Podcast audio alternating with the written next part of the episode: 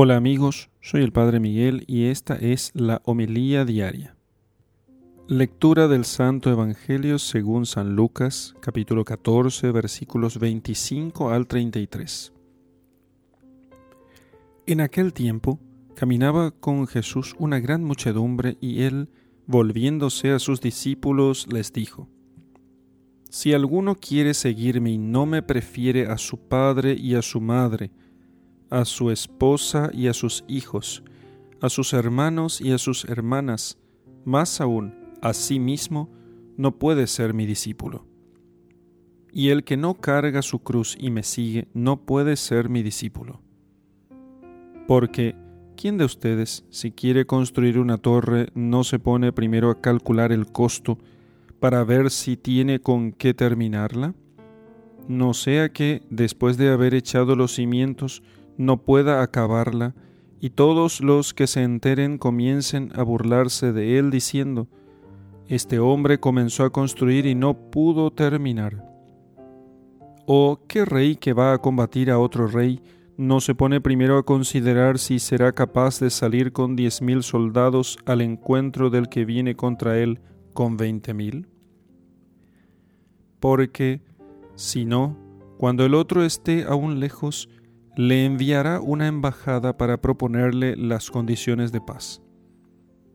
Así pues, cualquiera de ustedes que no renuncie a todos sus bienes no puede ser mi discípulo. Palabra del Señor. Gloria a ti, Señor Jesús.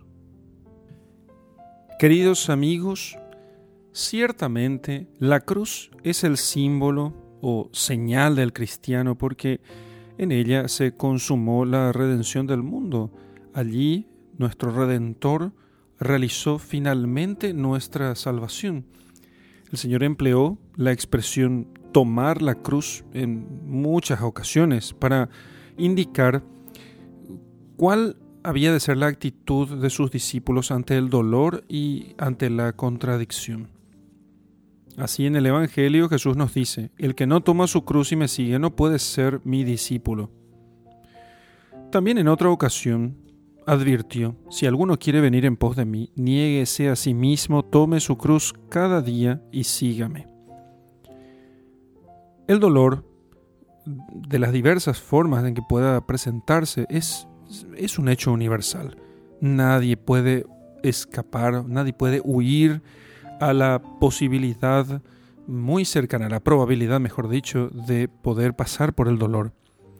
San Pablo compara el sufrimiento a los dolores de la madre en su, en, su parto. Sabemos, dijo San Pablo, que la creación entera hasta ahora gime y siente dolores de parto.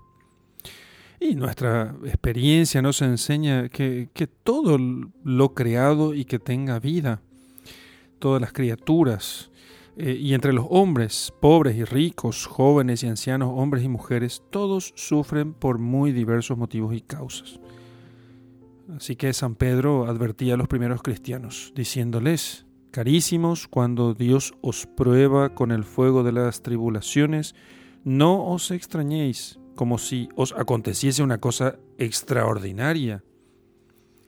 Parece como si el dolor derivara de la misma naturaleza del hombre, como si el dolor fuera inherente al hombre, como si no pudiese existir hombre sin dolor. Sin embargo, la fe nos enseña que el sufrimiento entró en el mundo gracias al pecado.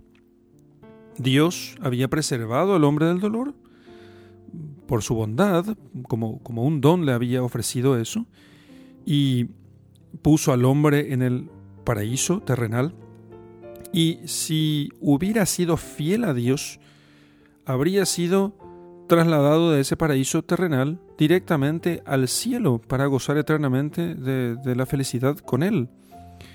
Pero el pecado de Adán, transmitido a sus descendientes, alteró, digamos en cierto modo, los planes divinos para el hombre.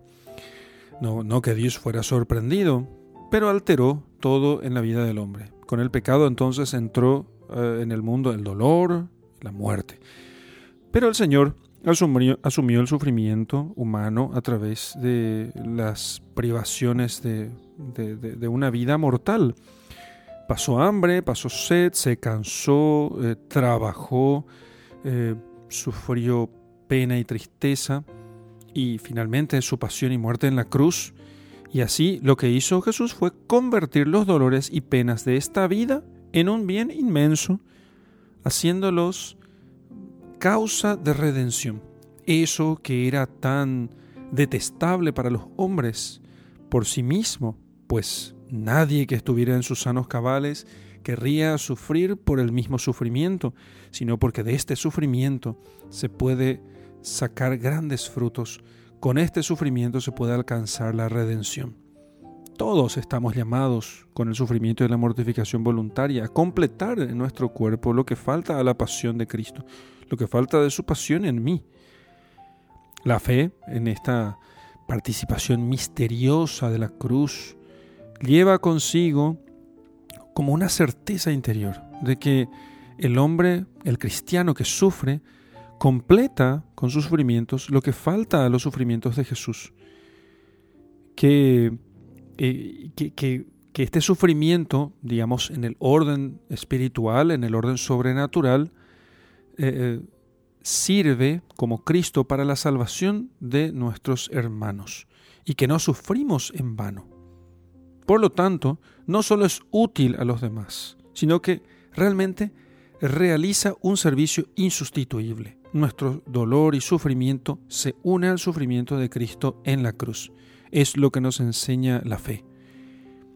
Y en este cuerpo de Cristo, en la iglesia, precisamente, es el sufrimiento el mediador, es como la bisagra insustituible de los bienes indispensables para la salvación.